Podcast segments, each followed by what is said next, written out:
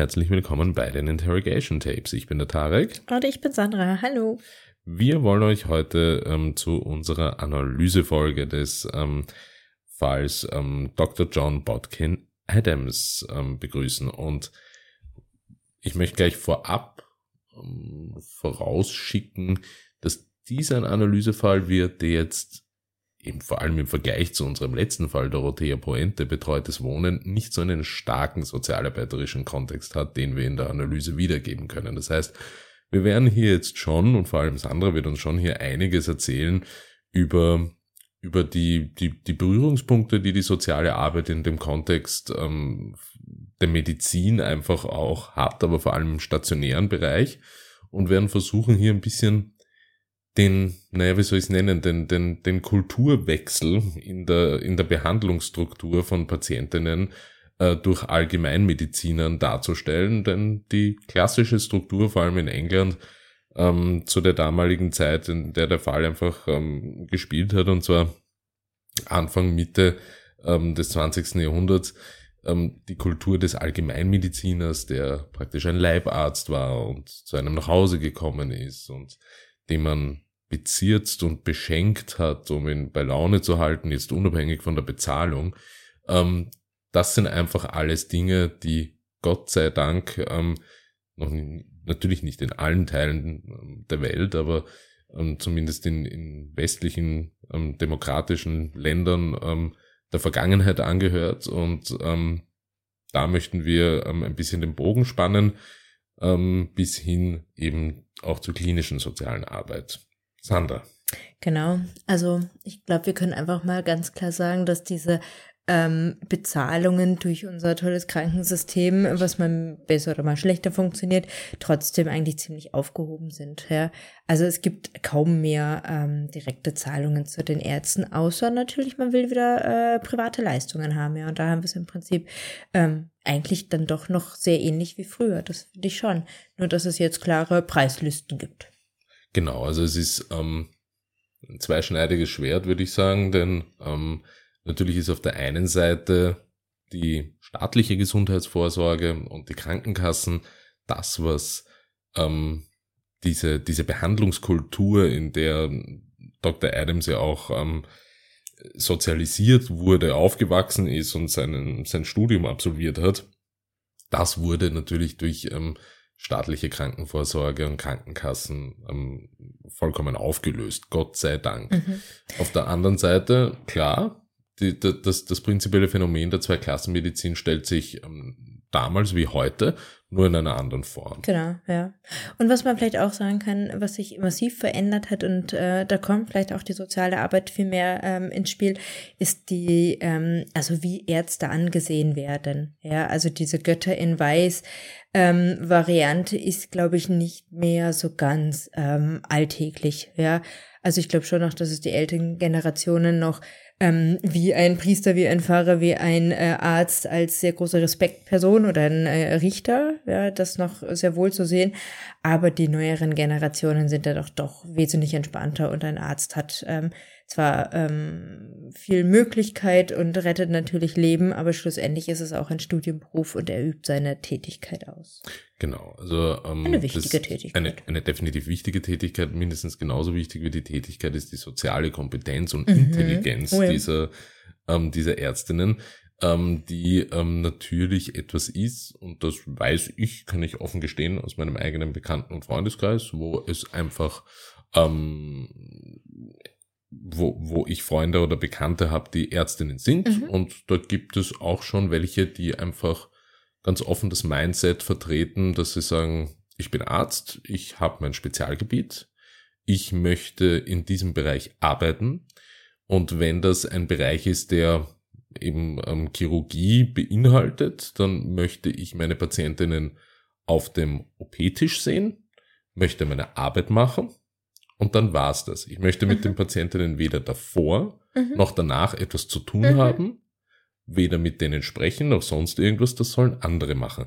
Das ist ein, ein, ein Mindset, das ich jetzt, wie sich vielleicht einige denken können, nicht so ganz begreifen, verstehen und kann und, und gut finde. Ähm, Ja, ähm, aber umso wichtiger, und hier versuche ich dir da die Rutsche zu legen, ähm, Sandra, umso wichtiger, um vielleicht auch ein bisschen kompensierend mhm, diesem Trend entgegenzuwirken, weil das ist, äh, finde ich, oder habe ich das Gefühl, ein Trend, der, der nicht weniger wird. Ähm, gibt es ja auch ähm, Krankenhaus-Sozialarbeiterinnen, ja, die klinische ja. soziale Arbeit. Was ist da die Idee dahinter? Was bringt das? Was nutzt das? Warum haben wir das? Mm, also die klinische Sozialarbeit ist mittlerweile ein recht großer Bereich innerhalb der sozialen Arbeit oder also so ein recht großer Seitenstrang. Es gibt auch äh, Masterstudiengänge, die sich nur des, ähm, also nur für die klinische soziale Arbeit sich widmen. Ähm, die Sozialarbeit in Spitälern ist, glaube ich, so dringend notwendig, weil die Patienten dem System ein Stück weit ähm, oder nicht ein so ziemlich ausgeliefert sind. Ja, also ein Patient zu sein, wenn man, ich sag mal in Anführungsstrichen, aus einem äh, stabilen Lebensumfeld äh, kommt, ähm, mit einem Job, mit einem Haus, wo alles passt und man hat, weiß ich nicht, nur eine Blinddarm-OP, äh, ist eine, ein paar Tage stationär und geht wieder raus. Die Personen brauchen keine soziale Arbeit, ja, ganz klar. Aber das ist halt heutzutage nicht mehr das äh, Normale ähm, ist, also ein Spital, also ein Spitalsaufenthalt, ein Krankenhausaufenthalt kommt heute nicht mehr so häufig vor wie früher und er wird immer kürzer. Ja, und es haben, es sind immer mehr ähm, notwendige Dinge, die damit verbunden sind, zu regeln. Ja, und da geht es jetzt zum Beispiel sehr stark in die häusliche Pflege, also die Organisation der anschließenden häuslichen Pflege, weil eben die familiären Ressourcen, so wie keine Ahnung vor 50 Jahren nicht mehr vorhanden äh, sind, ist äh, ausschlaggebend für den Heilungsprozess. Ja, also das das reine der reine Krankenhausaufenthalt ist nur noch ein kleiner Schritt von dieser ganzen großen Organisation bis der bis zur Genesung im Prinzip. Ähm, und da gibt es also ganz wichtig ist da zum Beispiel das Entlassungsmanagement. Das ist nicht nur von der sozialen Arbeit bestückt, aber eben auch, wo es dann eben ganz viel darum geht, ähm, welche Anträge kann man stellen im Pflegebereich oder braucht es irgendwie eine neue Pflegestufe? Ähm, sind alle Diagnosen äh, oder Entlassungsbriefe vorhanden?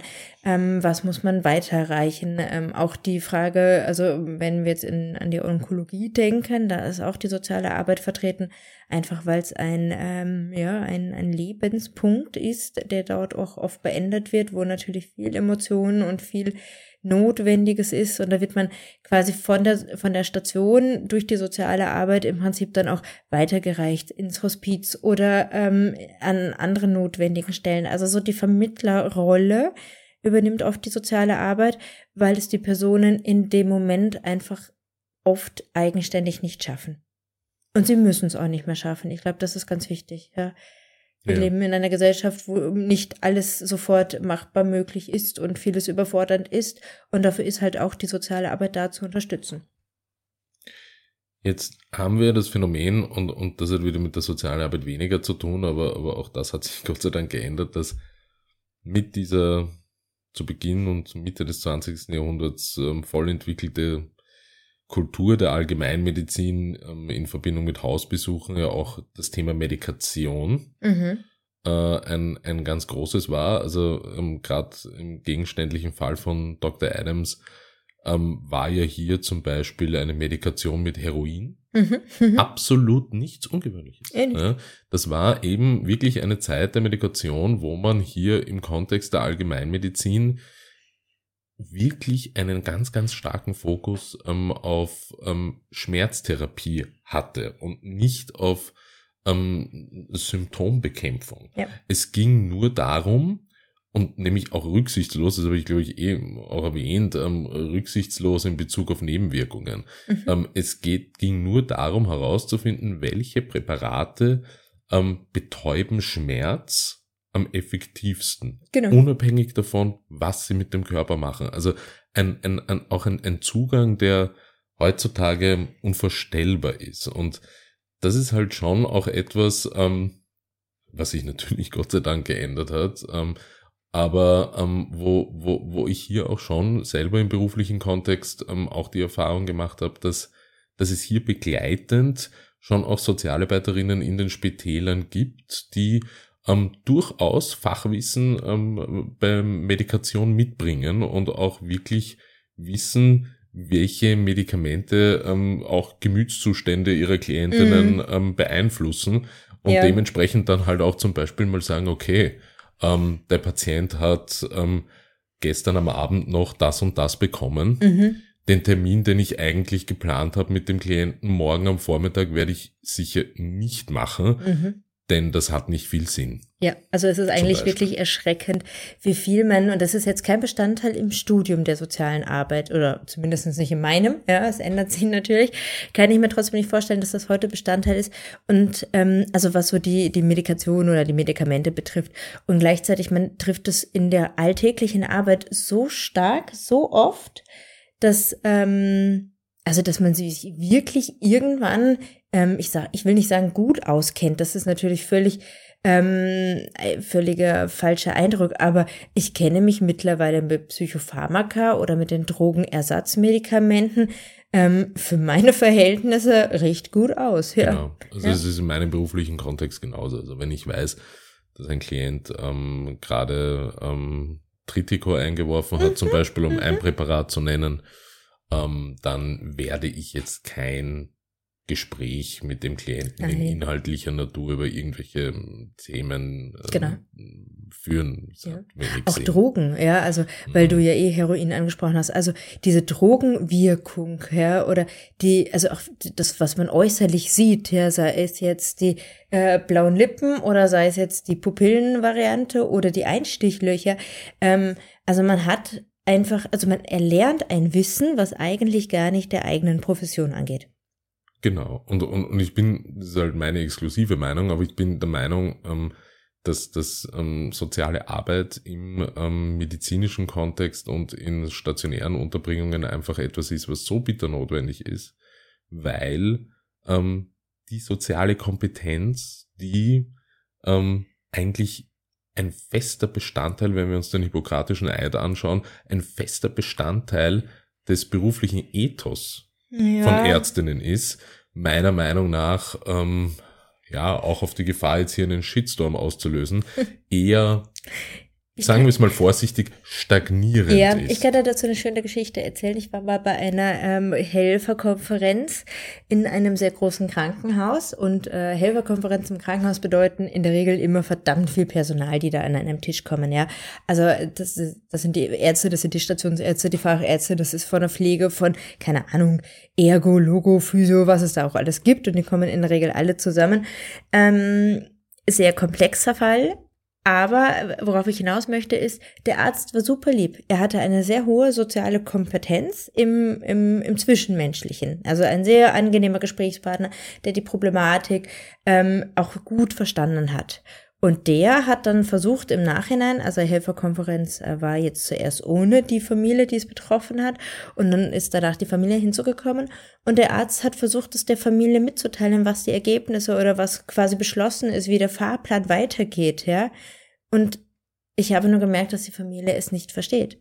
Und ich habe dann die Aussagen des Arztes quasi gedolmetscht. Ja, also Deutsch zu Deutsch. Ja, da war jetzt sechs mit einer anderen Sprache.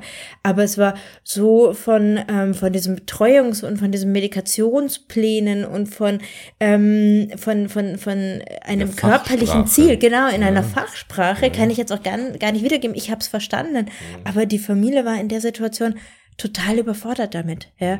Und dann habe ich wirklich ihnen zugehört, habe die Familie angeschaut, die mich dann irgendwie so ein bisschen hilfesuchend ähm, angeschaut haben und habe es dann nochmal einfacher übersetzt. das ja. ist der Klassiker. Aber, Ja. also ein großes Lob an den Arzt, er hat es verstanden und sagte, danke, dass Sie das übersetzt sind. Ja, und das war ganz positiv gemeint, ganz frei, weil er gemerkt hat, er will es mitteilen und er kommt nicht an. Das ja? ist der, das ist der positive Verlauf. Ähm, es gibt ähm, natürlich auch den gegenteiligen. Ähm, aber aber ähm, wo, wo sich Ärztinnen dann auch nicht bedanken ähm, und ähm, deine Anwesenheit per se dort in Frage stellen. Auch Ja, das gibt ja. es, auch das habe ich erlebt. Oh ja, und auch Ähm. da, umso älter die Ärzte sind, umso höher deren Position, umso stärker ist das. Ja, ja. Ja, das ist, das weiß ich nicht. Also, also ich habe schon auch wirklich ganz, ganz stark diese, dieser, ja, ich, ich nenne es jetzt einfach mal umgangssprachlich, auch, ähm, auch einfach, um, um hier nicht in, in, in irgendeine Fachsprache zu verfallen, aber die Ausstrahlung eines Kühlschranks mhm. ähm, habe ich ähm, in, in Bezug auf Patientinnen und deren ähm, Sozialarbeiterinnen oder Sozialbetreuerinnen ähm, in, in, in, in Verbindung mit jungen Ärztinnen sehr, sehr häufig erlebt. Ah ja, junge Ärztinnen sind halt auch so unsicher oft und kennen halt nur ihren Bereich, ja. Und ähm, aber wobei ich glaube, das betrifft einfach jede Berufsgruppe. Also jede, der in einen ähm, sehr komplexen Beruf eintaucht, vor allen Dingen diese Studienberufe, die halt doch ähm, manchmal weniger Praxis haben, ja, die haben einen Tunnelblick. Das kann ich, also das, was du sagst, das kann ich auch von den Sozialarbeitern äh, sagen, die frisch von der Uni kommen. Die sind, ähm, also die haben wirklich noch ein, weiß ich nicht, ein ausgeprägtes Helfersyndrom und äh, der, dem, der Meinung, äh, sie machen alles besser und richtiger und ähm, ja. Also ich weiß nicht, ob das nicht so eine ganz typische menschliche Komponente ist. Lassen wir es mal so. okay. Ähm, oder, oder einigen wir uns, dass wir uns da nicht einig sind. Aber ähm, also ich finde, es ist keine altersspezifische Geschichte. Ähm, es, es, ist meiner Meinung nach einfach wirklich ein, ein, ein Approach und, und, und eine Ansichtssache und ein Mindset, ähm, um hier endlos in Anglizismen zu verfallen, aber, aber äh, äh es ist einfach eine, eine Grundeinstellung und es ist mhm. die Art und Weise, wie man sich mit dem beruflichen Ethos, den es zu Recht verdammt mhm. nochmal gibt, ähm, wie man sich damit identifiziert. Und das ist, soll keine Pauschalisierung dieser Berufsgruppe sein, um Gottes Willen. Ähm, Ärztinnen sind ähm, ähm, in, in, in äh, unzähligsten Fällen ähm, einfach absolute Helden. Mhm. Ja? Ähm, aber es gibt, so wie in jeder Berufsgruppe, ähm, einfach ähm, auch Helden. ja, genau. In jeder, ja. Ja, und, und, und es ist einfach so, dass, dass es ja, einfach in der Gruppe einfach ähm, Ärztinnen gibt, die sich mit diesem Berufsethos, also die sich einfach weigern, sich damit auseinanderzusetzen. Ja. Und ich glaube, das hat auch wieder was mit dieser geschlossenen ähm, Institution im Prinzip zu tun. Ja, ich meine, wir haben mittlerweile Krankenhäuser, die haben nicht in jedem Zimmer mehr äh, Fenster. Ja, also die kriegen, ähm, ich weiß nicht, wie sich das nennt, Nachtdunkel, irgendwas Zulagen, ja, weil die einfach kein Sonnenlicht sehen. Also die sind so abgeschottet. Also die ziehen ja auch ihre private Straßenkleidung aus, schlüpfen in eine Variante, ähm, in eine in eine andere Position. Das betrifft die Pfleger und die Krankenschwester genauso, ja, und leben dann ausschließlich für viele Stunden in diesem System. Und ich glaube, dass es da manchmal schwer ist, dann einen Blick außerhalb dessen zu bekommen oder zu erhalten, ja, und wenn dann halt die soziale Arbeit kommt oder die verschiedenen Therapievarianten, dann ist das schlichtweg auch mal nicht das Wichtige für die Ärzte. Ja? ja. Für die Menschen aber sehr wohl. Und das ist der Unterschied. Genau. Ja, also um wen geht es da und aus welcher Sicht schaue ich mir die Situation an? Ja, die soziale Arbeit schaut sich halt immer aus äh, die, also die Situation aus Sicht des Klienten, Patienten, was auch immer an. Ja, was braucht der, um sich wohlzufühlen, um gesund zu werden, um weiter zu können, um diese Lebensveränderung bewältigen zu können? Der Arzt ist mit seiner Arbeit fertig, wenn die Operationswunde halbwegs gut, weiß ich nicht, ähm, versorgt wurde. Ja. ja, das ist, das, das sind genau dann die Situationen, wo es finde ich besonders spannend wird. Das habe ich auch öfter erlebt. Und zwar, wenn die Interessen das finde ich auch dann wieder eine Schwachstelle dieser, dieses Tandems zwischen ähm, medizinischem Personal und sozialer Arbeit, wenn es eben zu Entlassung kommt. Mhm. Das ist ja dann, dann meistens, so in meiner Erfahrung zumindest, so, da steckt das meiste Konfliktpotenzial drin, ja. ja. weil da hast du einfach den Arzt, der ist so, wie du richtig sagst, ähm, eben meint, aus medizinischer Sicht ähm, ist jetzt, ähm, ist es jetzt Zeit zu gehen genau. und ähm, entlassen zu werden. Und ähm, aus Perspektive der sozialen Arbeit definitiv noch nicht, genau. weil, genau. und das stößt wiederum auf extremes Unverständnis natürlich bei den Ärztinnen, ja, diese Person vielleicht zum Beispiel versteckt wohnungslos ist. Ja, genau. Und jetzt hat man die Situation, dass man, wenn man die Person entlässt, entlässt man sie in die Obdachlosigkeit, wenn vorab von der sozialen Arbeit mhm. noch nicht genug Zeit vorhanden war, da etwas zu organisieren, was genau. immer es auch ist ja, wird hier natürlich massiv gegen die Entlassung gekämpft. Und da prallen dann zwei Welten ja, aufeinander. Und, das ist ganz krass. Und meistens verliert da die soziale Arbeit. Ähm, also diese Entscheidungshoheit, ja, dass die immer noch quasi ähm, meistens nur beim Arzt liegt. Ja. Die Pflege kann schon auch noch eingreifen, aber nicht in einer großen ähm, großen Zeitspanne, ja. Das, aber genau darum geht's ja. Und das, das Krankenhaus ist halt eigentlich nur der, der Operationssaal erweitert. Ja, und alles andere, diese Pflege, diese Zuwendung, diese, dieses Kraftschöpfen, dafür ist auch ein Krankenhaus heutzutage nicht mehr ausgelegt, weil es auch kein Personal gibt und viel zu wenig Betten und sonstiges. Mhm. Ja, ähm, es gibt zum Beispiel die Möglichkeit, Kinder in, ähm, in gefährlichen Situationen mit oder auch ohne ihre Erziehungsberechtigten aus dem Kinderschutz aufzunehmen. Also die medizinische oder die notwendige, also es braucht jemand einen Grund, eine Indikation für eine Aufnahme im Krankenhaus und diese Indikation könnte eben auch sein Kinderschutz. Und selbst für diese Patientinnen gibt es keine Betten. Hm. Ja, ähm, und wenn man sich da halt, und da greifen dann nochmal andere Schutzsysteme, ja, aber wenn man sich überlegt, dass ähm, Gesetze geschaffen wurden für Notsituationen, es aber nicht den Raum dafür gibt, naja, dann ist es irgendwie wieder logisch, dass der Arzt entscheiden muss, okay, die Operation ist gut verlaufen, der kann in zwei Tagen entlassen werden, ja.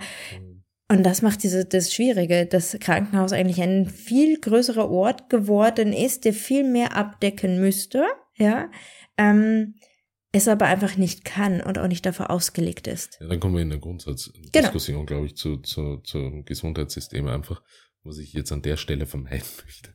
Ähm, aber ähm, der, der gegenteilige Effekt, den ich schon noch erlebt habe im beruflichen Kontext, ist dann der, und da unterscheiden, da sind wir wieder bei dem Punkt ähm, Ärztinnen mit einem, einem sehr starken Bezug ähm, zum ähm, Berufsethos und äh, so, sozialen Verantwortung auch, die dann halt einfach, ich kenne das wirklich sehr gut aus, aus, aus Wiener Spitälern, wenn ähm, dem Arzt dann die Situation geschildert wird, ähm, die der Patient hat, jetzt aus, aus Perspektive der sozialen Arbeit, der dann zum Beispiel so reagiert und sagt, naja, wenn ich mir die Blutwerte anschaue, na, das sind schon noch zwei oder drei Werte, die nicht optimal sind, na, da braucht man noch ein bisschen Zeit. ja. Und dann bleibt der Patient einfach noch im Spiel. Ja, Finde ich einen sehr ja. sympathischen Zugang. Ja. Aber auf der anderen Seite ist es natürlich so, wie du sagst, dass, dass, dass, man, dass man natürlich schauen muss, äh, Betten, Betten sind begrenzt, ja. ähm, dass man hier natürlich ähm, effizient arbeitet. Es ist eine Ressourcenfrage. Gleichzeitig ja. natürlich aber auch Kapazitäten, wenn sie benötigt werden, aufstockt. So viel dazu. Ah, ja. ähm, aber dann kommen wir wieder in die, in die Grundsatzdiskussion. Ähm, was bleibt vom Fall Dr. John Adams? Ähm, was eben, ähm, falls ihr den Fall noch nicht gehört habt, bitte skip zurück zu der Folge. Ähm, mit dem Namen darf ich vorstellen, ähm, Dr. Adams. Und es bleibt ein, ein, ein, ja, ein Haupterbe in äh, 132 Fällen Faszinierend. Äh, von 132 Patientinnen, die unter seiner Behandlung gestorben sind und ein Arzt, der nie verurteilt wurde. Mhm. So viel zur äh, justiztechnischen Komponente des Falls. Also wenn ihr da noch nicht reingehört habt, tut das auf alle Fälle. Sehr wir werden das jetzt ist wirklich sehr spannend. Wir werden das an der Stelle jetzt nicht aufrollen. Aber es ist wirklich ein Fall, der, der, der einen wirklich kopfschüttelnd zurücklässt, ähm, nämlich vor allem die Nicht-Konsequenz aus dem Handeln. Und das alles möglich und erlaubt war. Ja. Also es war ja so, ähm, völliges ähm, weiße Land für alle. Also ich, ich weiß nicht, das ja. ist schockierend. Ja. ja. Der könnte ja wirklich machen, äh, was er wollte im ja. Endeffekt. Er hat und hat auch das, wieder in den 60ern tatsächlich wieder als, als praktischer Genau, Arzt und dann wurde ihm äh, die, die, die Möglichkeit entzogen und dann bekommt und er sie wieder. Ja. ja. Also ich meine, faszinierend, ja. Und ja. ich meine, wir, wir, haben ja in der Recherche nicht äh, herausgefunden, was er irgendwie so für ein Typ von Mensch war, ja. Ob ihn das irgendwie belastet hat oder nicht. Aber ich weiß nicht, mein Bild ist so, der ist da so durchmarschiert durch sein Leben. Ja. Er hatte Geld und Autos und Klunker und ja, faszinierend. Ja, Die Autos. Die Autos, ja, voll, zufällig. Hm, Immer wieder das Gleiche. Rolls Ja, ähm, Hört euch die Folge an. Wirklich, wirklich ähm, ganz, ganz spannend. Ähm, zur letzten Folge, und zwar der Bonusfolge ähm, von Dorothea Poente und der Analyse ähm, ihres Verhörs. Ja, möchte ich mich auch nochmal hier an der Stelle ähm, fürs positive Feedback ähm, großes Danke sagen. Hat mir sehr Spaß gemacht und euch anscheinend auch. Äh, wurde sehr, sehr viel gehört, die Folge. Und ähm, ja, einfach mal danke. Ne? Danke auch von mir. Ähm, an dieser Stelle ähm, möchten wir uns ähm, bei euch verabschieden. Ich hoffe, unser, unsere Analyse zu dem Fall und dem Kontext der sozialen Arbeit hat euch gefallen und ähm, wir hören uns äh, beim nächsten Fall. Bis dahin, schöne Zeit. Bis dann. Tschüss.